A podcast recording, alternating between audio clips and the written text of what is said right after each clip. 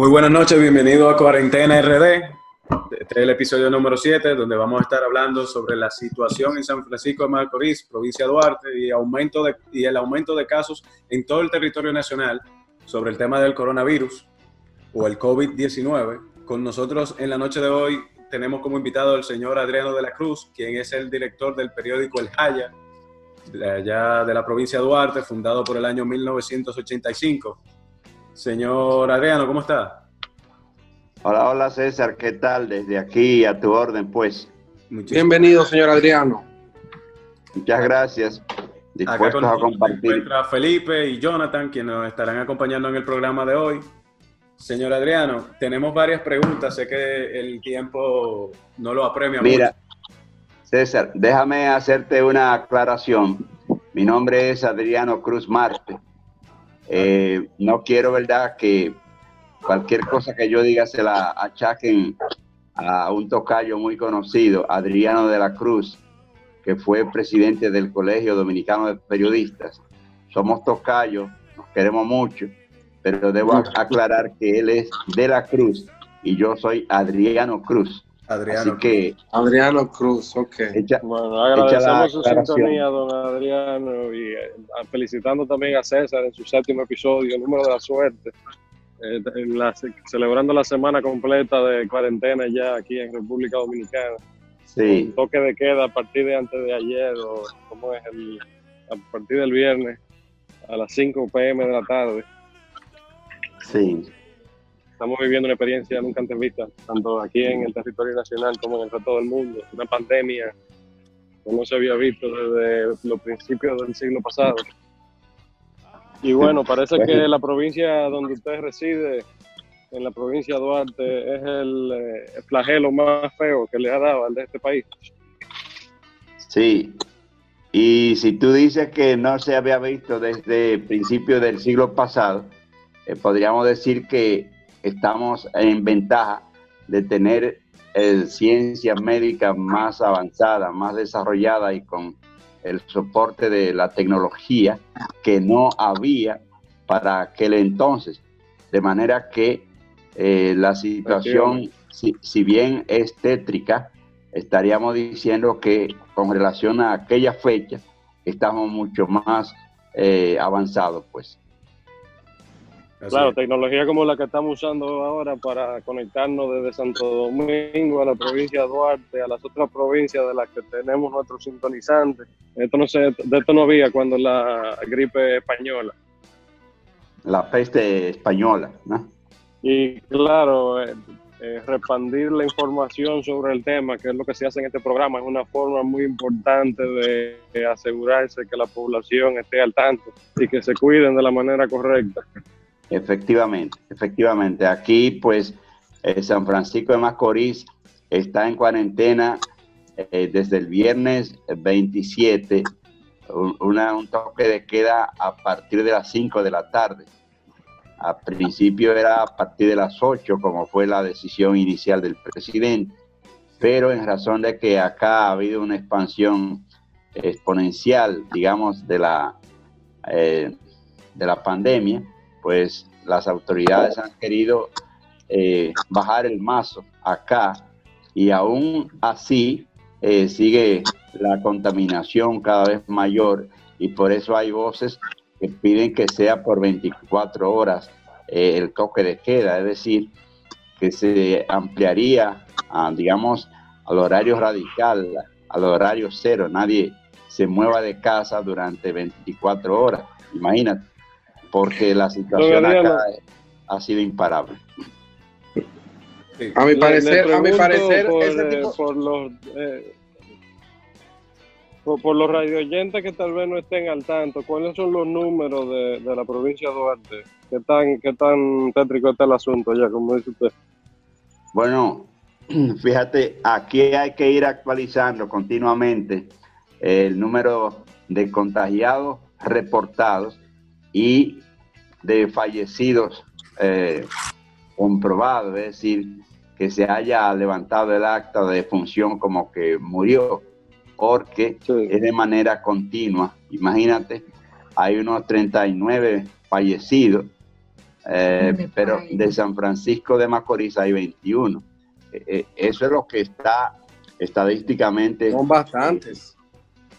Conocido, pero continuamente hay que agregar otro en lo que antes de comenzar a, a conversar con ustedes, recibí la información de que había fallecido una persona eh, conocida por nosotros y ese no está incluido en la lista que forma eh, parte de la estadística ya oficial.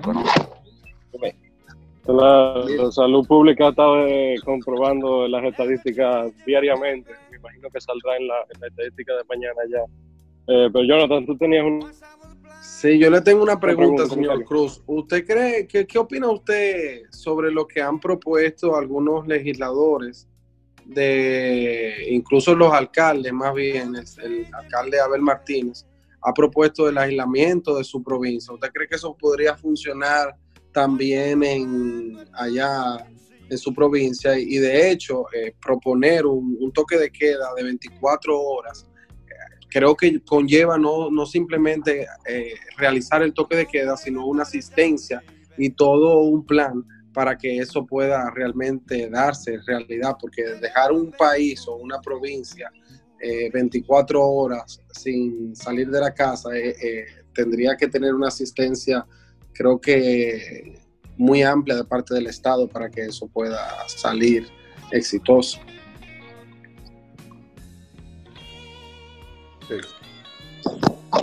Bueno. ¿Usted cree, señor, señor Cruz, que aislar la provincia podría ser una buena estrategia para impedir que sigan creciendo los casos? Bueno, de verdad que por donde quiera que se le mire es, complicado, porque dime tú, tan, tantísima gente que tiene que salir eh, día a día a buscársela y se le hace difícil en el esfuerzo que despliegan en tiempos normales, quedándose en casa es también eh, una sentencia de muerte, porque si, se le hace difícil en tiempos normales conseguírsela, ¿qué, ¿qué podemos esperar de si no pueden salir? Es decir, que por donde quiera que se les vea, es una situación tétrica, ¿ves? Por tanto, muy difícil, muy difícil. Eh, eh, en ese aspecto, lo que debe eh, primar es la sensatez. ¿Cuál sería entonces la, la opción? Bueno, que haya un plan con una logística tal que a cada familia que se le tiene confinada en su casa, que no salga, le lleven los alimentos en las tres o en dos o una, no sé, ocasión del día, pero confinarlo, no salga y no haya, digamos, el toma para que no salga, me, copias.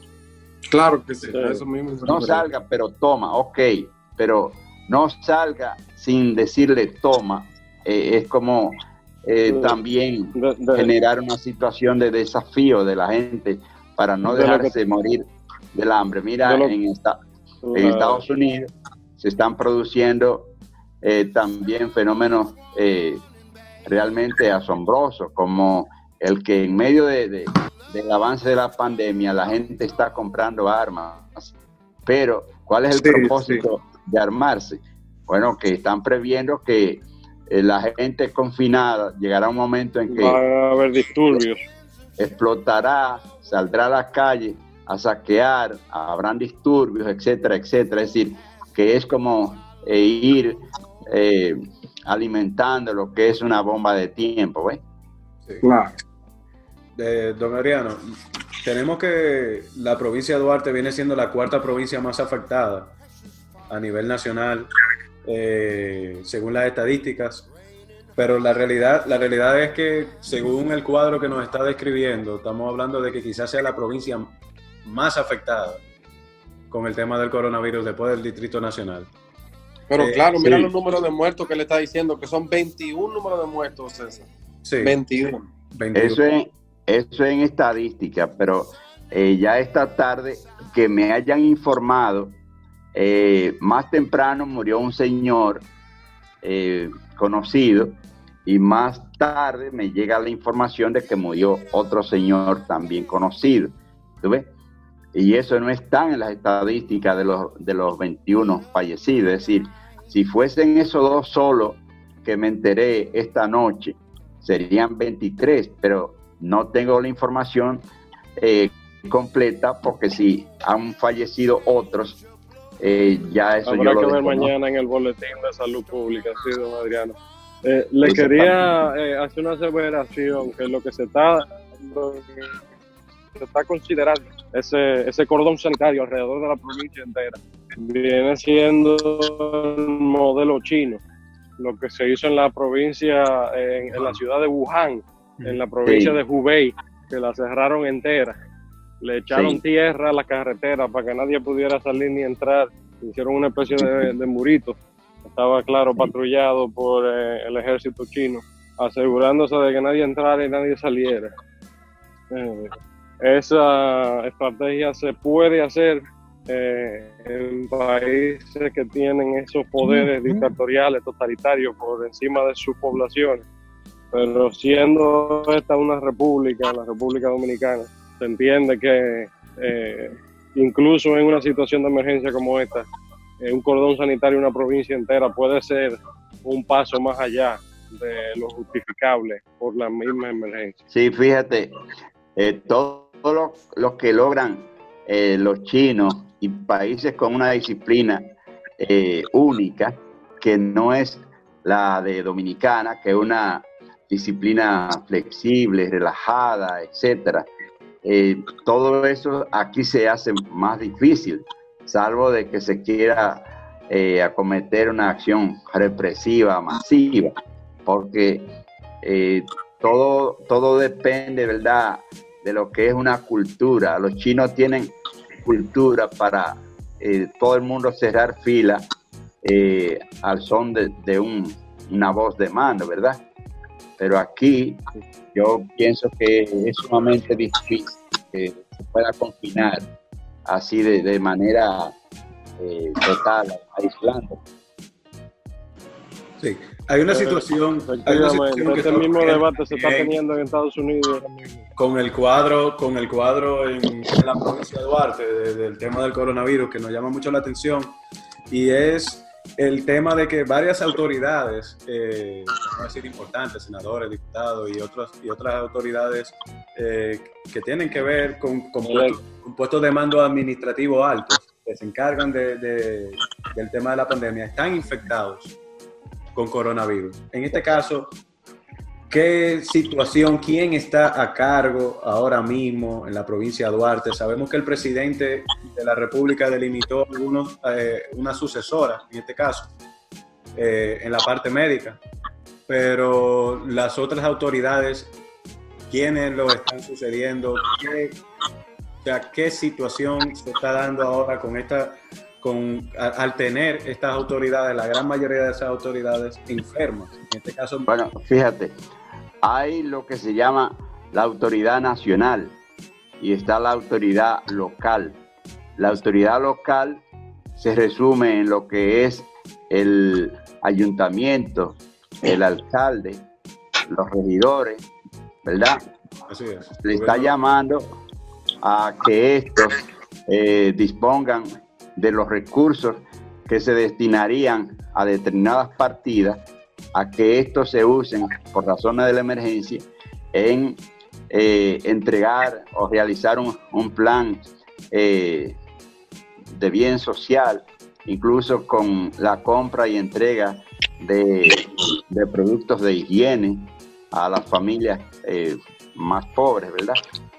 Pero la autoridad local está afectada porque el alcalde está recluido con COVID-19.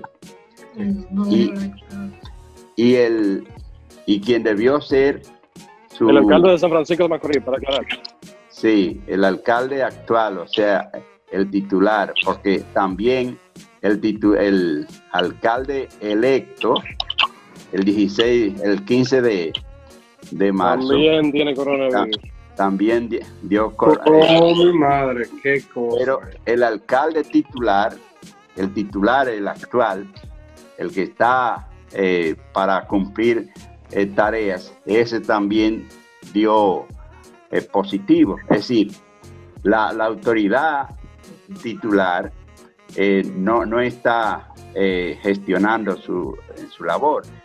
Y la dificultad aún en el ayuntamiento se agrava porque la vicealcaldesa, la vicealcaldesa, ella decidió retirarse a su casa por la disputa que tuvo el alcalde con ella. Entonces, lo que quiere decir que las posiciones de mando en el, eh, digamos, de manera constitucional en, el, en, la alcaldía de aquí eh, no está eh, no es operativa. Alex Díaz, que es el alcalde, ¿verdad? Está recluido en un centro. Y la alcaldesa está bien, pero en su casa y no va al ayuntamiento. ¿Me copias? Sí. Esa es la parte local de la autoridad que debe disponer de recursos eh, destinando unas u otras partidas a necesidades impuesta por la emergencia y por la urgencia. Pero desde el punto de vista eh, de la autoridad nacional, vale decir, de la estructura de salud pública, el director regional eh, está ahora afectado con el coronavirus. Ya nombraron a la doctora Miguelina Vargas, pero eh, falta entonces el director provincial, que también está eh, está afectado el coronavirus. No tengo información de que hayan designado a una persona y como tuve, todo esto genera un efecto dominó. Si, si él, que es la cabeza, está afectado, imagínate que todos los que han compartido tareas con él también lo están, pero no se ha reportado, ni hay alguien que pueda estar asumiendo tareas en razón de que cuando el subalterno no puede tomar decisiones, espera que alguien lo, lo, mande, ¿verdad? Y desde ese punto de vista, lo que es la, labor eh, de gestión de la autoridad y de resolver, tomar decisiones, eh, en eso se está en una situación eh, sumamente nula. Bueno, esa situación, esa situación, está muy difícil por lo que veo entonces allá en la provincia. Y señor Cruz, a mí me surge una, me, surge una pregunta con relación a eso. ¿Y el sistema de salud, cómo, cómo está actuando allá? ¿Ha, ha tenido lo suficiente, la suficientemente, los suficientes equipos, las suficientes camas para atender a todos los pacientes de coronavirus? Mira, eh, hay una situación. Eh, cuando vino acá el, ministro de Salud Pública, dispuso eh, que los pacientes eh, que no tienen coronavirus y que estaban eh, internados en, en, el Hospital San Vicente de Paul, él dispuso que se distribuyeran entre los hospitales de Castillo, Pimentel, Las Guaranas, etcétera, ¿verdad? Para entonces preparar el, las habitaciones, que son unas 200 camas del San Vicente de Paul.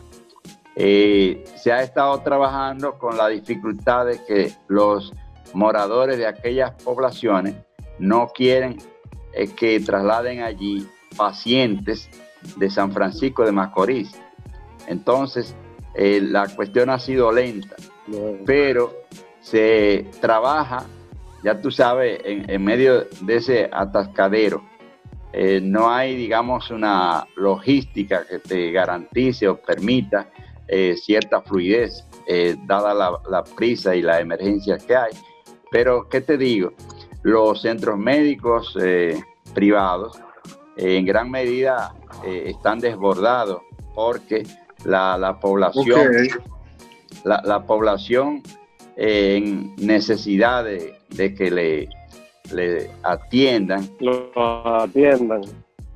Eh, es mayor a, la disponibilidad eh, de, instalaciones.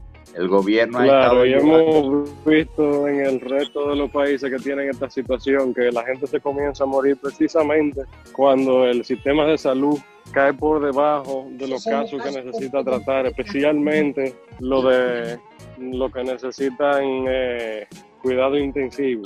Y no sé cuáles serán los, los números de habitaciones de cuidado intensivo que hay por allá en la provincia, pero si están amotinándose por un hospital no pueden haber muchas. Mira, hay la urgencia, eh, el, gobierno ha tenido que mover hacia unos edificios eh, que estaban construidos pero no entregados, lo que quiere decir abandonados sin condiciones para eh, ser usados, para ser usados como alojamiento provisional, porque no tienen la, no, no han sido entregados porque faltan instalaciones sanitarias, etcétera, etcétera. ¿ves? Entonces, la, gente que ha sido recluida allí está eh, llamando, fíjate, eh, circulan videos con las denuncias de, las personas que han sido recluidas allí, eh, describiendo como centro de concentración el estado en que se encuentran. ¿Tú ves? O sea que es una situación eh, terrible la que se está viviendo acá en San Francisco.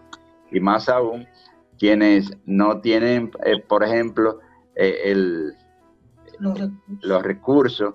las facilidades de recibir atención, porque incluso ayer se daba el caso de un señor que siendo un empresario había sido llevado allí pero sin la orden de que saliera tampoco podía abandonar ese lugar. Eh, esos, esos eh, edificios eh, que estaban abandonados, tú ves. Es decir, han metido, dada la urgencia y, el, la turbación que se observa, han tenido que ligar y soportar muchísimas cosas, tú ves. Entiendo. le eh, tengo, otra pregunta, señor. Discúlpame, Jonathan. Discúlpame, Jonathan. Eh, estamos, tenemos, nos falta un minuto treinta antes de irnos, de irnos a una pausa. Eh, quisiéramos ya en este momento cederle la palabra a Jonathan para que termine su última pregunta y para que tengan pendientes, chicos, el tema del tiempo para irnos a la pausa. Entiendo. Bueno, la pregunta antes de irnos, la contestamos entonces eh, después de la pausa, es con relación entonces a las pruebas. ¿Ha, sido fácil el tema de las pruebas, el acceso a las pruebas eh, allá a los ciudadanos de San Francisco? Esa pregunta me gustaría que me la respondieran también. ¿Ahora o después de la pausa? Creo que después de la pausa. Bueno, pues estaré atento. Muchísimas gracias. Nos vamos a la pausa en Cuarentena RD y venimos en breve. Si sales de casa por una emergencia o porque necesitas hacer compras indispensables, ten en cuenta las recomendaciones que el Ministerio de Salud tiene para ti. 1. Intenta no tocar nada. Esto ayudará a no infectar ninguna zona del interior de tu hogar. 2. Quítate los zapatos con los que vienes de la calle y colócate unos limpios y cómodos.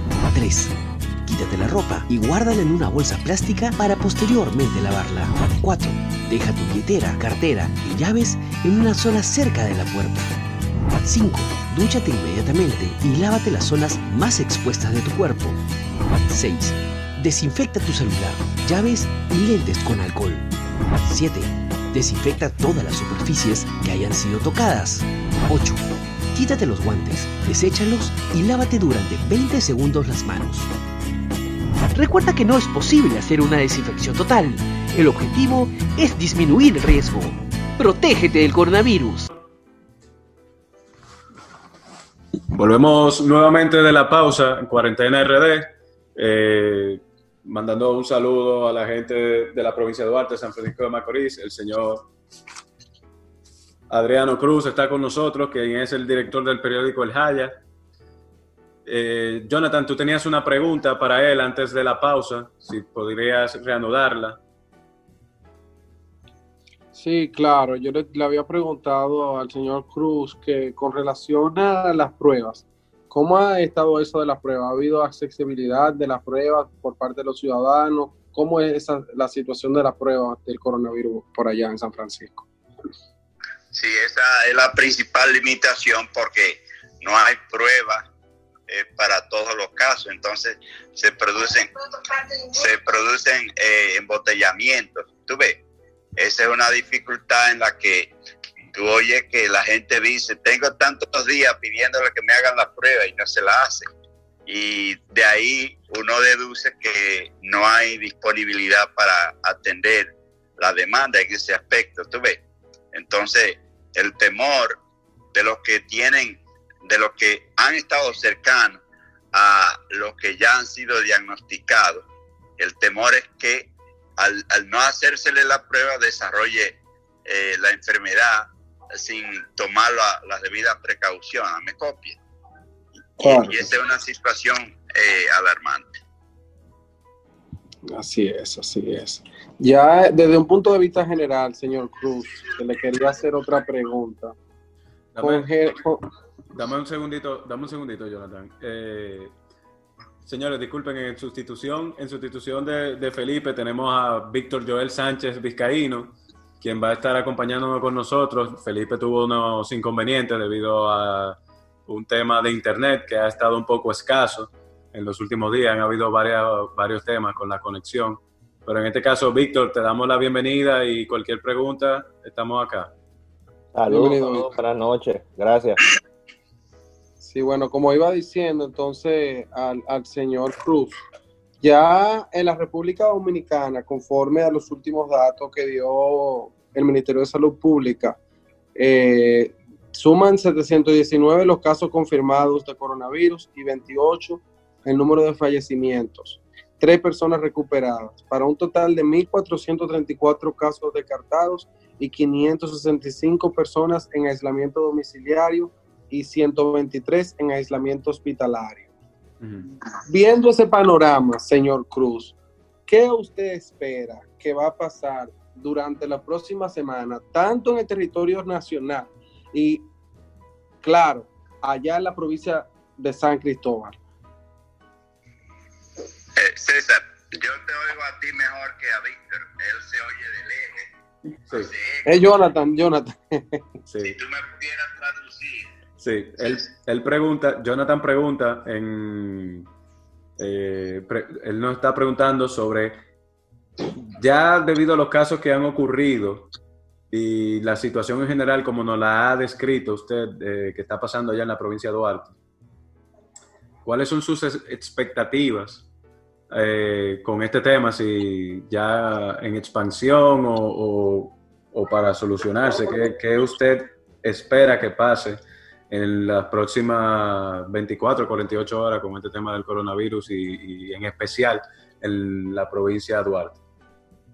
Bueno, la dinámica no, la próxima dos semanas, digamos, imparable, eh, no permite, eh, digamos, hacer cálculos optimistas en todo caso, se está en, esa lucha, en ese esfuerzo y ojalá eh, Dios nos mire con piedad porque eh, todo lo que se está haciendo no parece eh, estar a, nivel de la, de la demanda, ¿verdad? De la, de las urgencias que esto reclama. y es por eso que si te digo que no hay, digamos, optimismo para prever eh, un pare, eh, una, un freno al problema, pues ya tú sabes que es para el desborde completo de, todos los espacios que pudieran dar, eh, digamos, asistencia a la población. entendemos. Víctor, ¿algún...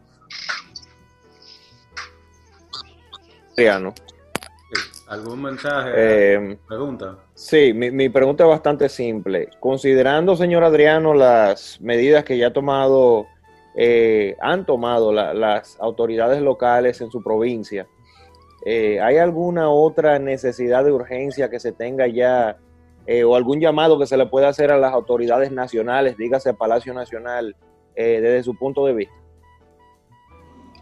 ¿Puedo escuchar? Sí. Dada la, dada la situación y, el punto de vista que nos ha planteado, si tiene algún llamado para las autoridades, en este caso, eh, obviamente, el gobierno central ya, con, el tema, con este tema del coronavirus, si tiene algún llamado, alguna necesidad aparte de la que nos han planteado hasta el momento. Eh, si usted tiene eh, un llamado o alguna necesidad en caso de para que nos la exprese y nosotros ver si por este medio podemos eh, tratar de canalizarlo en el mejor sentido posible.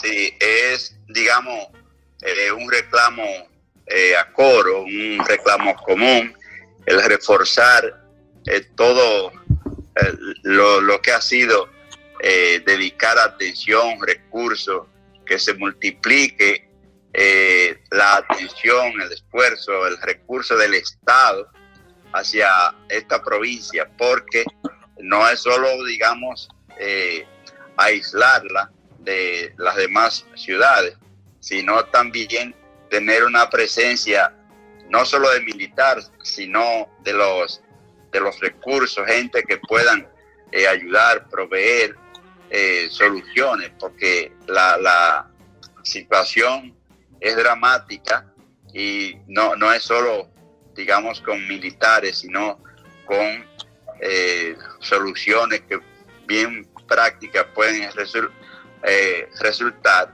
cuando hay una provisión de las cosas que se necesitan y que todo la, mayoría pueda ser beneficiaria. En ese sentido, es necesario entonces esperar que el gobierno duplique o refuerce su atención, eh, lo que pueda eh, volcar hacia acá.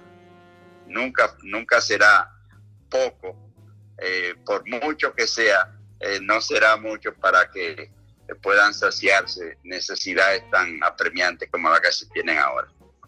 Una, una última pregunta para el señor Cruz, ya para cumplir con, digamos que con todo lo general que tiene que ver con San Cristóbal, ya que el señor Cruz nos ha dado con gran detalle todas las cosas que, que han estado, que están sucediendo en Estados Unidos en San Cristóbal. San Francisco, San Francisco. Oh, San, Francisco, perdón. Eh, me gustaría también preguntarle eh, cómo va eso de las detenciones. Las detenciones allá en San Francisco, se está dando mucho que los ciudadanos están incumpliendo el toque de queda, se está viendo muchas personas, muchas personas en las cárceles por incumplir eh, el toque de queda allá. Sí, señor de la Cruz. Eh, pregunta Jonathan en este caso, que ¿cómo se está dando el tema de, de la cuarentena? Y si, o sea, el tema de las detenciones por la violación a la cuarentena en su provincia, ¿cómo ha sido esa situación? Sí, han habido detenciones eh, que crecen o crecieron los primeros días, pero luego comienzan a bajar, pero no siempre se logra, eh, digamos, eh, el 100%.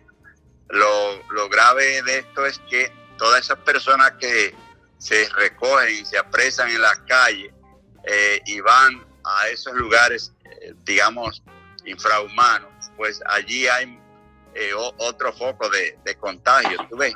O sea que se están produciendo detenciones para quienes no obtemperen a las, eh, digamos, al toque de queda. Fíjate aquí, el cuerpo de bomberos a las 8 de la noche eh, tocaba la bocina indicándole a, toda la población que ya era hora de estar en su casa. Luego, muy buena idea. Hubo que también tocar la bocina a las 5 porque siempre se alega a la ignorancia de que ah, yo no sabía, pero eh, eso pues ha, ido facilitando que menos gente sea eh, apresada, pero hay otros que tú sabes hacen de, de lo ajeno su modo vivendi, es decir, atracan, roban, etcétera, y en gran medida no ha habido, eh, digamos, hechos de este tipo, pero sin que tampoco podamos decir que no se hayan producido. Lo que quiere decir que para quienes se quedan en casa hay menos probabilidades de que les roben, porque el que está dedicado a esta, esta tarea, pues de alguna manera eh, busca llevarse lo suyo. ¿Tú ves? Claro.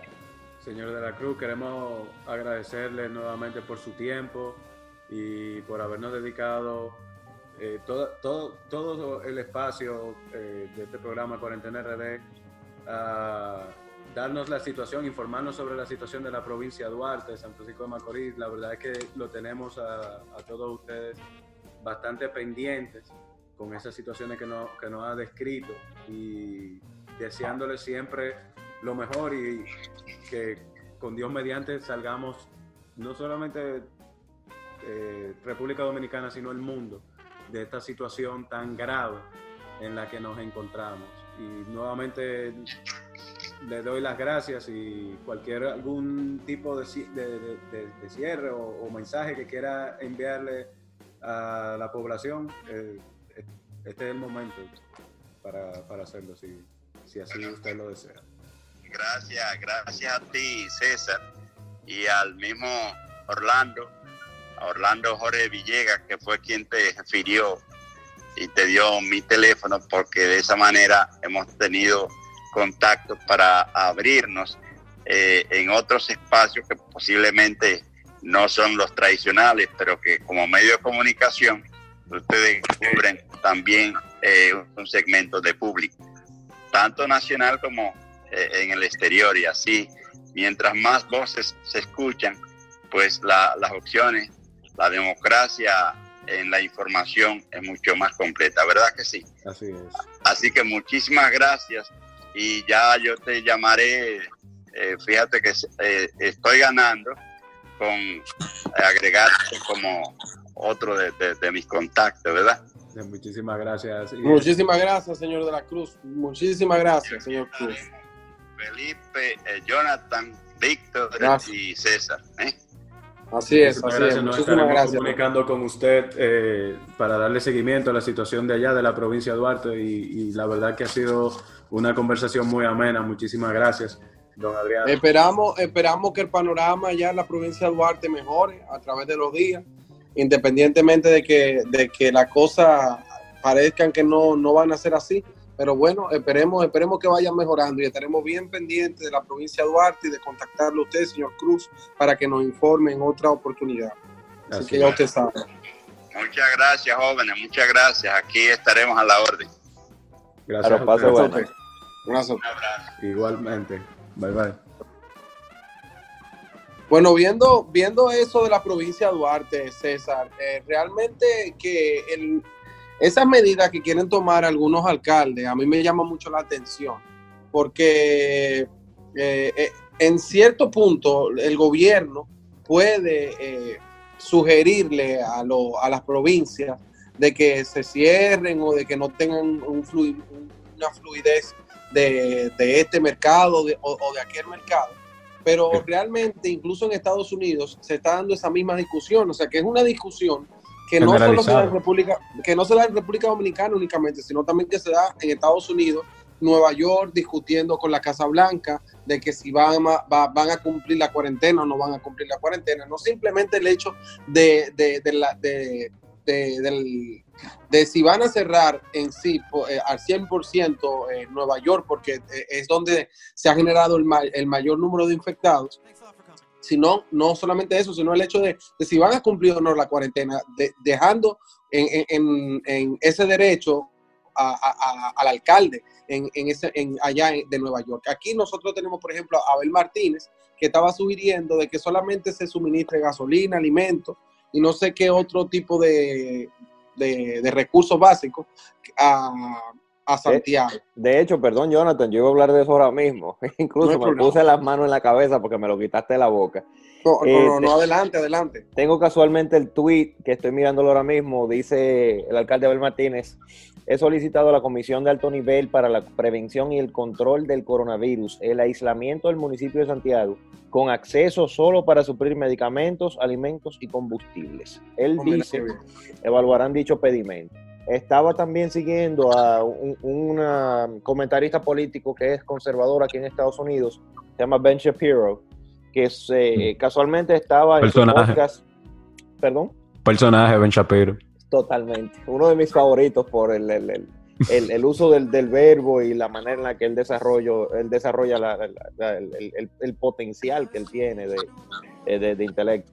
pero justamente estaba hablando de su podcast y estaba hablando en sus cuentas tanto de Twitter y de Instagram sobre eh, eh, la, la, situación específica que se ha dado en muchos municipios y es el, el tranque que hay entre alcaldes y los gobiernos, bueno, pues nacionales, federales. Y es que los alcaldes no tienen que esperar eh, que un presidente o un gobierno los mande a tomar medidas. El alcalde es la mayor autoridad de una ciudad. Así es, así es. Se supone. aquí se, no que, aparte de teoría en práctica, y se supone que uno no tiene que ser el líder para ser un líder. Hay una diferencia muy grande, en la cual aquí los municipios y los titulares de los municipios, los, los alcaldes, eh, tienen toda la oportunidad para demostrar específicamente lo que son. Yo creo que sí también. Yo creo que sí. Yo estoy de acuerdo contigo. Y mira que eh, no, no fue. Eh, Abel Martínez no es el pionero en esto. Yo no recuerdo ahora mismo y no me dio tiempo a buscar eh, cuál fue el primer alcalde que se refirió sobre el tema. Porque si analizamos en esta situación, Abel Martínez tiene un número de casos, creo que 90 casos ya tiene allá en Santiago pero el otro que, el otro que hacía, hacía la sugerencia, incluso una semana antes una, o dos semanas antes que Abel Martínez, no tenía ningún número de casos, no presentaba ningún número de casos. Y de hecho, Montalvo, en la rueda de prensa, había dicho que no había necesidad de eso, de, cerrar ninguna provincia. O sea que ese tema, eh, en el momento oportuno, creo que puede marcar mucho la diferencia. Yo creo que eso es un tema, eso es un tema que se va a estar es un tema que se va a estar dilucidando a partir del lunes, entiendo, o mañana, mejor dicho. Uno pierde la, noción del tiempo. Ah, no, ya casi, casi el lunes. No, ya mañana, ya mañana es lunes, pero yo entiendo que eso es un tema que ellos tienen que dilucidar ya. Porque la verdad es que, según las informaciones que nos ha dado el señor Adriano Cruz, que, hasta el momento eh, hemos podido comprobar con, con, con muchísima data de la que se está, se está compartiendo, como, como y vimos al principio y hablamos sobre eso al principio del programa. O sea, estamos en una situación fatídica. O sea, la situación que está ocurriendo ahora mismo en San Francisco de Macorís, provincia de Duarte, es un tema que debe de tener un cierre total. Nadie entra, nadie sale. Ahora, y mira, y, las, condiciones, las condiciones que él expone son bastante racionales desde el punto de vista de que tú me vas a cerrar la provincia, tú me estás quitando eh, recursos y, obviamente una vida de desarrollo económico de esa provincia en específico por X cantidad de tiempo, que aún no se sabe por el tema, el tema de que sea eh, eh, es la provincia que más casos tiene y el que más, más fallecimiento tiene. ¿Cuánto tiempo vamos a durar en esto? Y no solamente cuánto tiempo vamos a durar en, vamos a durar en cuarentena, sino qué recursos vamos a recibir, quiénes nos lo van a entregar, o sea, la situación que ellos están pasando ahora mismo es desesperante. Bueno, es un tema local. Yo, yo entiendo que es un tema local, porque aquí en Estados Unidos, por lo menos, eh, no sería justo, no sería lógico eh, distribuir los recursos federales. Incluso se acaba de pasar un, paquete de estímulo económico, creo que fue ayer que lo, que lo aprobó el Congreso General norteamericano y se, firmó de una vez en, en la Casa Blanca. Pues no, no sería justo lógico a lo que voy eh, distribuir los recursos de, la misma forma, en la misma cantidad, en todos los estados, en este caso, o en, en República Dominicana, difundir los recursos en todas las provincias de la misma manera, porque justamente se ven casos como el de San Francisco de Macorís, o se ve casos como el de Santiago, o se ven casos como el Distrito Nacional, donde se necesita de mucho más atención, donde se necesitan más recursos, y el otro lado de la moneda es se ven casos en otros lugares que realmente o no tienen casos de coronavirus confirmados o tienen un muy menor número de casos. Yo presento el, tema de New York, Los Ángeles y entonces Omaha, entonces Alabama, donde eh, es muy grande la diferencia. Entonces es un tema local. El, el, gobierno federal o un gobierno nacional no puede pretender quitarle la palabra en su totalidad a, un gobierno local que está en las calles, que está en el suelo, que está lidiando con las personas caso por caso, que es como debe tratarse, caso por caso, no de manera generalizada, si pretendemos solucionar efectivamente pues la problemática con la que hemos sido azotados. Por lo menos... la verdad, La verdad que el coronavirus le ha quedado grande a todo, a, a todos los sistemas de salud de todo el mundo, porque mira cómo va Italia bajando ya por fin los números de muertos a 748 por primera vez, eh, cuando había llegado a su máximo de número de muertos al día. Y es, es, una muestra de que los sistemas están colapsando. En España se están quedando sin personal médico. Aquí en República Dominicana la tasa de mortalidad es de cada 100 están muriendo cuatro personas. O sea que realmente era, era de verse venir. Esto es, esto es un reto para todos los países del mundo, para todos los sistemas de salud del mundo. Y, no solamente eso, sino que, como lo hemos dicho en otro programa, esto va a ser un antes y un después en todo el sentido de la palabra, en, todos los ámbitos. Cierto, cierto. Y, y, aparte de eso, aparte de que va a ser un cambio del cielo a la tierra, o sea, tú vas a tener que crear un plan y, todos los países del mundo creo que se tienen que comprometer con crear un plan, ya sea en la ONU, ya sea en la OEA, en los organismos que se crean competentes, de que creen un plan real para este tipo de epidemias, que tal vez no estábamos preparando, ni, tal vez lo veíamos venir, es porque tal vez no habían cruzado la frontera de esta forma.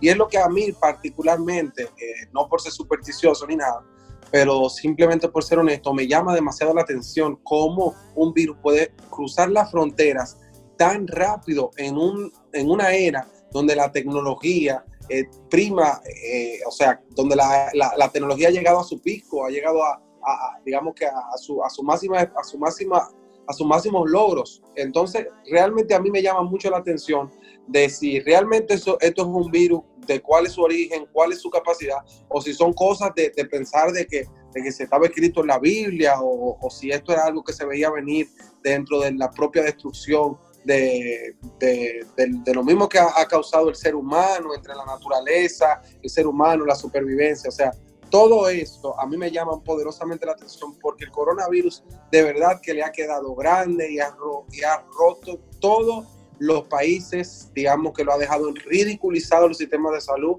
los recursos, la tecnología y todo lo ha rebasado increíblemente. No sé si ha sido voluntariamente o si es que se ha quedado corto, que es lo que se ve a simple vista han quedado cortos. Ha, quedado, ha sido demasiado grande el coronavirus. Mira cuántos cuántos infectados van, ya para terminar en el comentario. 200 mil infectados en Estados Unidos. Es increíble. El primer lugar. Número irrisorio para ser Estados Unidos. Mira. Bueno, pero son, muchas personas. muchas personas. La verdad es que quizá no nos agarró, nos agarró con un poco de prevenido, pero si nosotros verificamos información en internet de hace cinco o cuatro años hacia atrás o verificamos información eh, en datos oficiales. También, tan sencillamente como entrar a Netflix y buscar eh, algunos documentales. Este tema de, pandemia ya se venía hablando por científicos y, epidemiólogos de que iba a ocurrir en algún punto y de que no estábamos preparados para el mismo. Pero más, que, más allá de la especulación, más allá de lo que digan ciertos científicos, mucho más allá incluso del tema religioso. La verdad es que es como hemos mencionado en otro programa, esto va a ser un antes y un después, quizás un cambio eh, generacional en el, en el, en el world order, como dicen por ahí, el, ya no habrá nadie económico, saludándose de mano. Un posicionamiento, un reposicionamiento de, de, poder, de, poder, vamos a hacer así, de, esta cuota de poder. Y la evidencia principal de que, para cerrar el comentario, que deja el coronavirus en, eh, como, vamos a decir, como lección, es lo siguiente, desde mi punto de vista. El sistema médico que tenemos hoy en día y el sistema económico que tenemos hoy en día debe de modificarse, debe de cambiar. Y si hay algo que nos ha enseñado el coronavirus a día de hoy, es que esas modificaciones no son tan largas o, vamos a decir difíciles, por ponerlo simple, como, como dicen muchas veces nuestras autoridades. Es cuestión de encontrar la situación adecuada, el momento adecuado o la obligación de, cambiar esa situación. Y yo creo que es el momento adecuado para modificar esos dos aspectos, tanto el tema de salud como el tema, el tema de la economía, que nosotros estamos, eh, nos estamos sumiendo día a día cada día hay menos recursos, cada día hay más gente. Esto es una lección Y nada, o sea, lo mejor que podemos hacer es aprender y no volver a repetir estos errores. Oye, eso que tú dijiste se, se resume en una sola en una sola palabra. Primero salud. Primero salud. Sí, además yo me voy un poquito más lejos. Yo creo que también tenemos que aprender de esto tremenda lección en humildad. Porque no importa la posición social que tengas, la posición económica que tengas, muchas personas se han, se han visto afectadas hasta tener que hacer filas en supermercados para poder entrar a ver qué hay disponible. Ni siquiera lo que quieren, ni siquiera lo que necesitan, simplemente lo que hay. Sin importar dinero, sin importar posición ni estatus. Eh, entonces, como humanidad, como sociedad global, tenemos que bajarle un poquito, como decimos los dominicanos, y pues eh, llevarnos la gran lección de humildad que nos está enseñando esta, esta gran crisis. muy importante todo eso, muy importante. Bueno, mi gente, ya estamos cerrando en el día de hoy nuestro, nuestro último episodio, el 7, el número de la suerte, como decía Felipe, en Cuarentena RD, dándole las gracias nuevamente a Víctor, a Jonathan, al señor Adriano que estuvo con nosotros al principio del programa y a Felipe también por acompañarnos. Pero sobre todas las cosas, eh, mencionarle que prontamente tendremos otro programa. Sigan sintonizándonos a nosotros en Cuarentena RD. Muchas gracias por su sintonía y nos mantenemos en contacto. Muy buenas noches, Cuarentena RD. Ya saben. Oh, you might say, brought me fame.